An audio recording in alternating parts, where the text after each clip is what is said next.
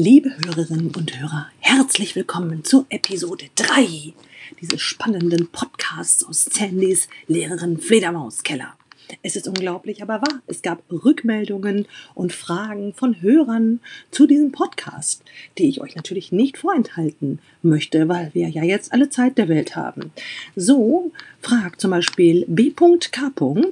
wann es denn endlich mit Sex and Crime in diesem Podcast losgehen würde. Lieber B.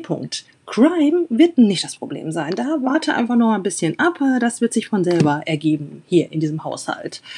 Ja, mit dem Sex. Ähm, hey, wir haben Kontaktsperre, wir können doch nicht raus. Also da muss ich euch wohl doch ein bisschen vertrösten. Das wird, glaube ich, erstmal nichts.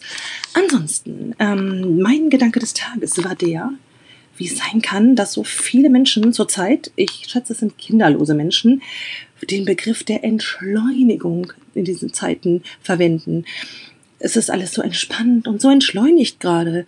Ja, wer jemals mit einem Erstklässler Hausaufgaben gemacht hat und dabei beobachten konnte, wie sich ein abgeknabbertes Radiergummi langsam über einen falsch geschriebenen Buchstaben rubbelt und rubbelt und rubbelt und dabei die Zeit fast stillzustehen droht, der fragt sich, ist das nun noch Entschleunigung oder ist es schon ein gleichreißender Geduldsfaden?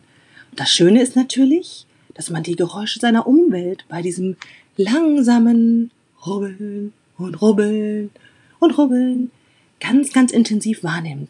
Mir ist zum Beispiel noch nie aufgefallen, wie laut die Uhren eigentlich hier in diesem Haus ticken. Und nee, es ist nicht die biologische Uhr.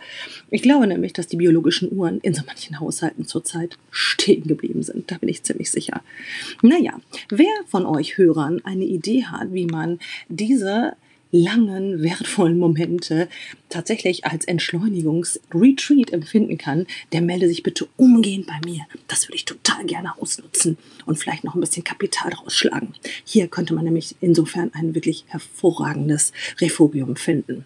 Ansonsten möchte ich jetzt enden mit einem herzhaften Animo, wie die Spanier sagen. Äh, wobei ich glaube, das sagen sie zurzeit auch nicht mehr. Und ich glaube, das war jetzt politisch nicht so korrekt. Naja, zu Deutsch jedenfalls. Ähm, bleibt weiter ganz, ganz tapfer und schaltet auch beim nächsten Mal wieder ein, wenn es heißt News aus Sandys Keller. Uah, tschüss.